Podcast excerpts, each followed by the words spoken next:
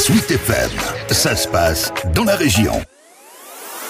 Les faits se sont passés dimanche soir vers 17h. Une dispute entre une femme et son concubin qui tourne au drame lorsque l'homme saisit un couteau et frappe la femme à une trentaine de reprises.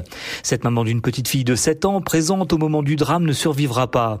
Chez les voisins d'immeubles, on s'interroge, comme chez Madi. Ça peut arriver n'importe où. Hein. C'est triste, quoi. Ça peut être ouais, le voisin même juste en face, ou ça peut être n'importe où. Ça fait un peu réfléchir. Quoi. Après, j'ai pas tous les détails, donc euh, je préfère pas trop me poser de questions. Quoi. Malgré son arrivée récente dans le quartier Foch, là aussi n'a déjà croisé le couple. Oh, des voisins, oui. Ça commence parce que ça fait longtemps que j'habite ici. J'ai déménagé et donc euh, depuis décembre, il y a six mois, hein. ouais. des voisins. Euh. Difficile en effet de prendre conscience de ce drame, notamment pour Ahmed, qui tient le magasin de fruits et légumes à quelques dizaines de mètres du logement de cette femme de 37 ans. Très sympathique, toujours le bonjour, le bonsoir quand elle passe. Parce que si vous voulez, elle rentre tous les soirs par le bus quand elle finit son travail. Donc euh, souvent c'est la sympathie, ça va, ça va. Vous avez toujours des beaux fruits, ainsi de suite, c'est tout. Ah, moi je suis choqué jusque là. Hein.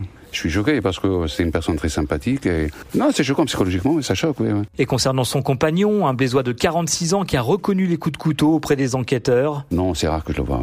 Ils sont pas souvent ensemble. Non, c'est rare que je le vois. C'est rare que je le croise, je veux dire, trimestriellement encore, une fois comme ça, dehors. Bonjour, bonjour, ça s'arrête là, il n'y a pas de discussion. Hein. En revanche, le sujet nourrit les discussions dans le quartier.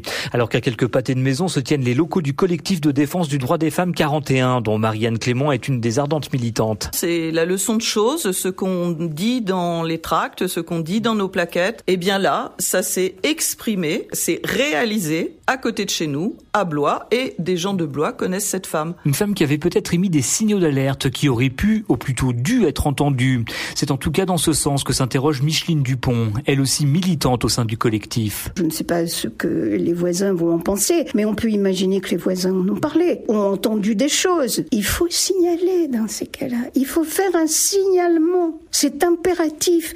Tout citoyen peut faire des signalements anonymes à la police, au parquet. Donc ça, c'est possible de le faire. Bien sûr, le collectif du droit des femmes 41 se soucie des victimes, comme le souligne Marianne Clément. C'est un très lourd exemple, en effet, puisque cette femme est morte. Je rappelle aussi que leur petite fille était là, donc elle est victime elle aussi. Hein. Euh, comment elle va continuer à vivre avec euh, ce drame? Ce drame survenu à Blois porte à 50 le nombre de femmes tuées par leur conjoint depuis le début de l'année en France.